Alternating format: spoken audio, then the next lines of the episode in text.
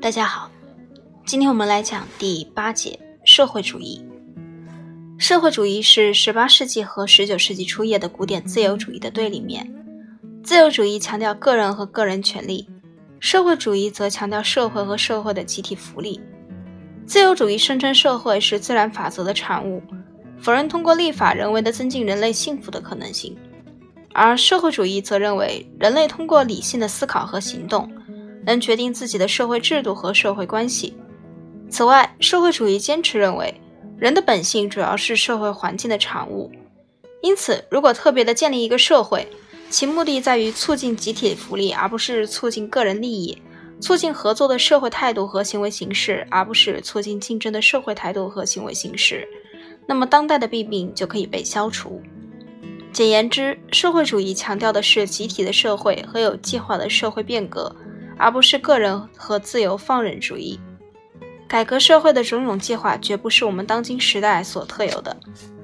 从文明兴起以来，政治权力和经济权力一直集中在少数人手中。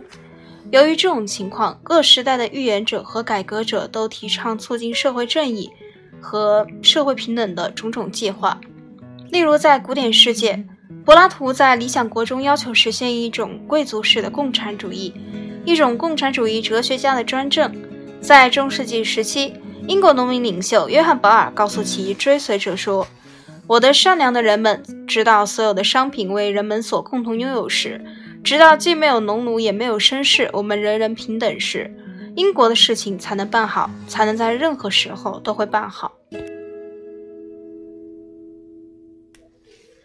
英国革命和法国革命的骚动和激情，自然激励人们提出更多促进公共福利的方案。正如我们看到那样，最终的结果却是相对保守的克伦威尔和拿破仑的胜出。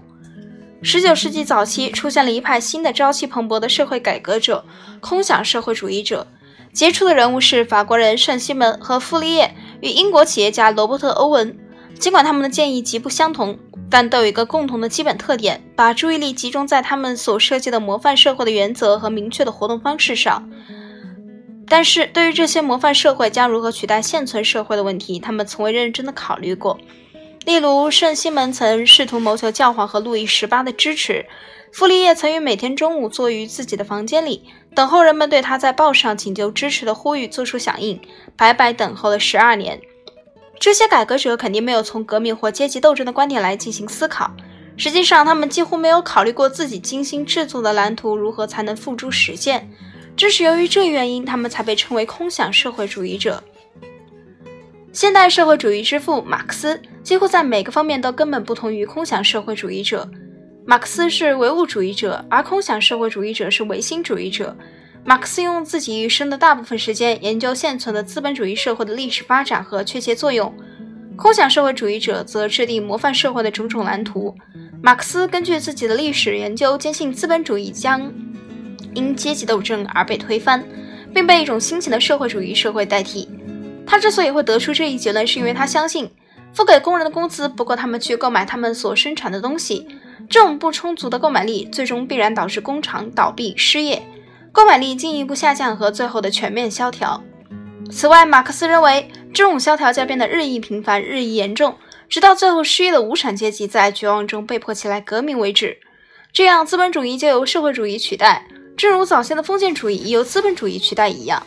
现代社会主义将是抗萧条的，因为随着实行生产资料公有制，不再存在私人雇主利润，从而也就不存在不再存在购买力的不足。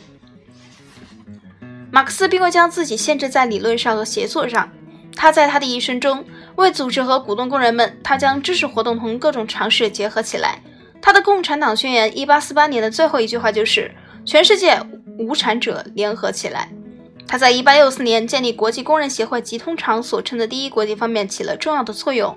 这一团体接受了马克思关于无产者为了以社会主义方式改革社会而夺取政权的纲领。他以自己的宣传工作和参加各种罢工的行动引起了很大的关注。但是他于1873年分裂，主要是因为其成员除了有社会主义者以外，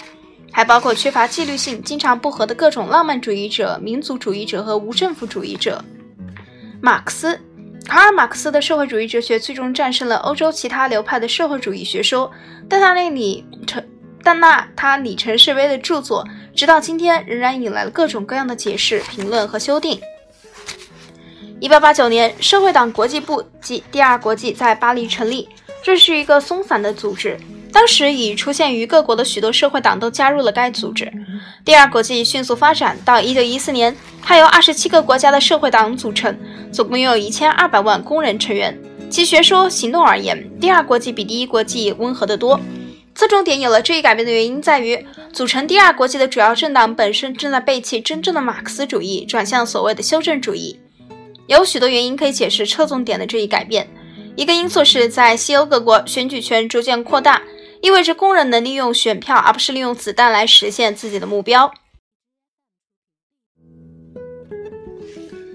另一个因素是，1850年以后，欧洲的生活水平逐步上升，这往往使得工人们更乐于接受资本主义。德国修正主义领袖伯恩斯坦表达这种新观点，宣称社会主义者应该为更好的未来少工作一些，为更好的现在多工作一些。换句话说，这一新策略就是通过渐进主义的改革手段来获得直接利益，而不是通过革命为一个社会主义社会而奋斗。并非所有的社会主义者都愿意跟着这种修正主义走，他们当中有些人仍忠实于他们认为是马克思学说的东西，所以大部分社会党都分裂成了正统派和修正主义派。不过，修正主义者更适合时代趋势，通常控制他们各自政党。的确，他们能组织起强大工会运动，在选举中赢得数百万张选票。事实上，到1914年，德国、法国和意大利的社会党已在各自的国民议会中比其他任何政党拥有更多的席位。当1914年第一次世界大战开始时，第二国际为他的修正主义付出代价。大多数成员证明他们首先是民族主义者，其次才是社会主义者，响应了各自国家政府的主张。结果是数百万工人战死在壕沟两侧，因而第二国际被扯碎。虽然战后它又复兴，但再也没能获得其从前的力量和声望。然而，社会主义也并没有随着第二国际的四分五裂而逐渐消失、渐去消失。实际上，俄国社会主义者即通常所说的布尔什维克，这是在第一次世界大战期间成功夺取了政权。建立起有史以来第一个无产阶级政府。此外，布尔什维克组织了第三国际及共产国际，向第二国际及社会党国际挑战。由于欠发达的国家的农民和工人没有享受到发达国家的工人所享受的繁荣和自由，由于欠发达，所以马克思主义只在前殖民地赢得了很多追随者。在两次世界大战的之后尤其如此。近年来，马克思主义已失去了许多吸引力。因为，正如我们在下面将看到的，在世界各地出现的马克思马克思主义社会，与马克思在19世纪提出的光辉的理想证明是大相径庭的。我们下一节会讲第九节政治革命中的女性，这里是第二十七章欧洲的政治革命。我们下次见。